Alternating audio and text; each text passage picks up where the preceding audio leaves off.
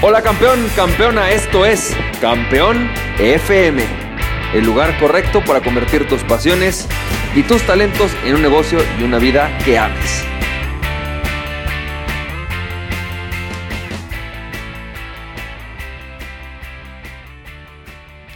Hola, ¿qué tal? ¿Cómo estás? Bienvenido y bienvenida al episodio número 141 de Campeón FM y hoy quiero platicarte acerca de una frase de Albert Einstein que dice cuando que dice dedica tu vida a un propósito, no a una no, no a una persona o a un objeto. Dedica tu vida a un propósito, no a una persona o a un objeto. Fíjate, hace unos meses, no, yo creo que ya como un año o dos años más bien, estaba caminando en un parque.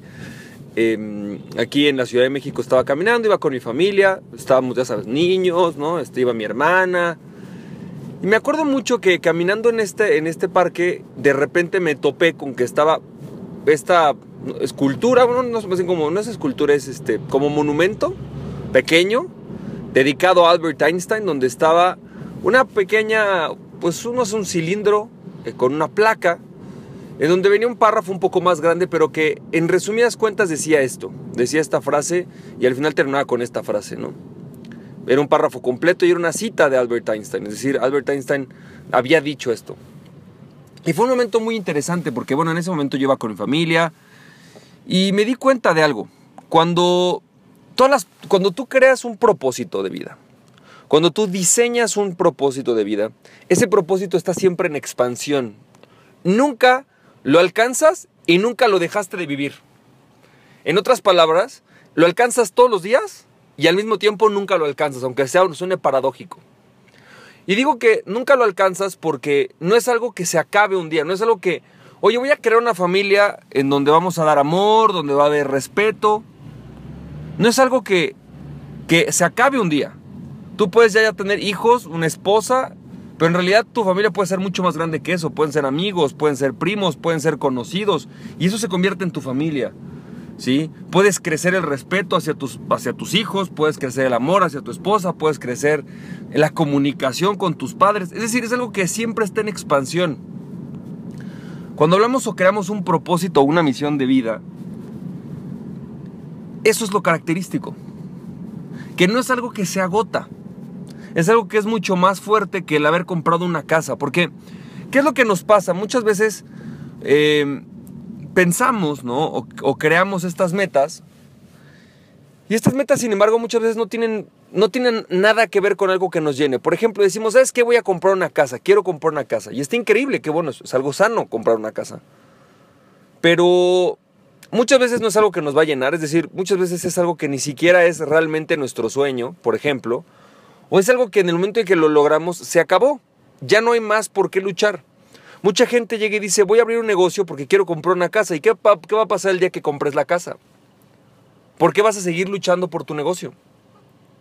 Muchas personas dicen, ¿sabes qué? Yo estoy en ese trabajo porque me paga bien y así puedo pagar la universidad de mis hijos. Ok, ¿y qué va a pasar cuando dejes de poder pagar la universidad de tus hijos? Es decir, tenemos que buscar, las metas se van a agotar, es decir, va a llegar un momento en que las logramos o no las logramos. Ejemplo, fui a París, no fui a París. Compré la casa, no compré la casa. Pero el propósito de vida, tu propósito como ser humano, es un propósito que tú descubres y diseñas. Y en ese diseño, es decir, en ese diseñar tu vida, en ese decir, ¿sabes qué? Yo quiero que sea así, me gustaría que nos viéramos así, esto es lo que quiero lograr, así es como quiero vivir mi vida. Te vas a dar cuenta que van a pasar dos cosas. La primera es que te va a dar un sentido de que lo puedes lograr todos los días. Por ejemplo, si tú dices, ¿sabes qué? Quiero vivir en, un espacio en donde sienta que estamos en armonía, quiero vivir en un espacio, eh, eh, en una casa que sienta que está plena, que está limpia, que me gusta vivir en ese espacio. ¿no? Es algo que siempre puedes estar creciendo. Es algo que tú puedes empezar hoy.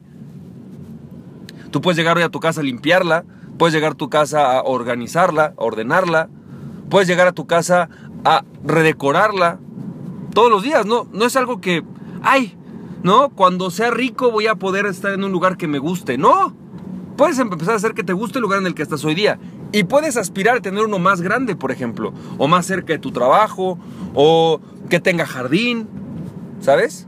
Y esas son metas. Una vez que alcanzas eso se agota, pero el construir el espacio en donde tú te sientas armónico, lleno de vida, pleno, que te satisfaga, lo puedes hacer todos los días. Y esa es la maravilla de un propósito que nos obliga a hacerlo todos los días. A ser un papá excelente todos los días, a ser un emprendedor todos los días, a ser un excelente vendedor todos los días, a ser qué, a ser cómo todos los días.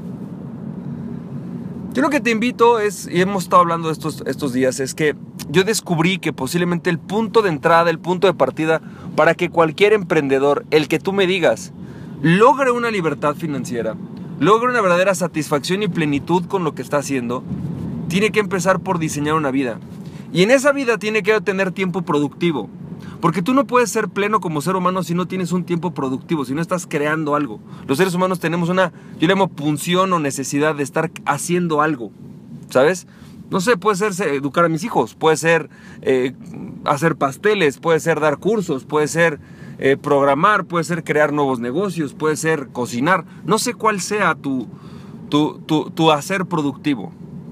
Pero diseñar una vida de libertad financiera con este mito de yo quiero dedicarme a tener tiempo libre, no hacer absolutamente nada de rascarme la panza, ¿no? Es algo que te va a hacer tremendamente infeliz y además no lo vas a alcanzar. La gente que es libre financieramente toma decisiones sobre esto. Deciden sobre qué quieren trabajar todos los días. ¿En qué están dispuestos a trabajar? No 8 horas al día, 12.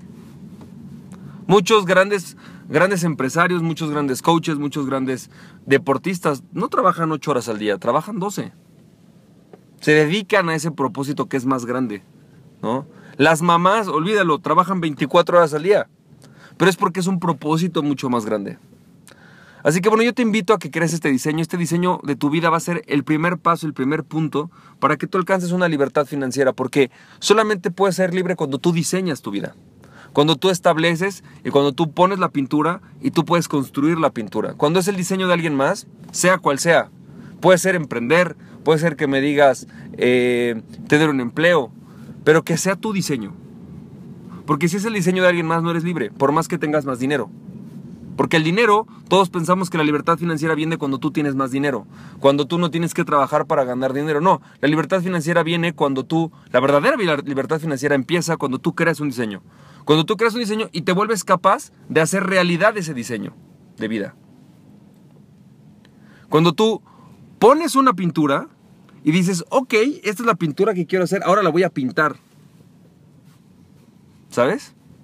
Esta es la vida que quiero, ahora la voy a dice, ahora la voy a pintar, la voy a, ahora sí la voy a llevar, la voy a poner a cabo. De ahí empieza tu libertad.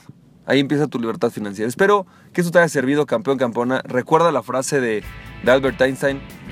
Dedica tu vida a un propósito, no a una persona o a un objeto. Espero que tengas un excelente día y recuerda que aquella persona que se conoce a sí mismo es invencible. Conoces a ti mismo y nada ni nadie podrá detenerte. Emprende tu pasión. Estamos viendo campeón, campeona. Bye.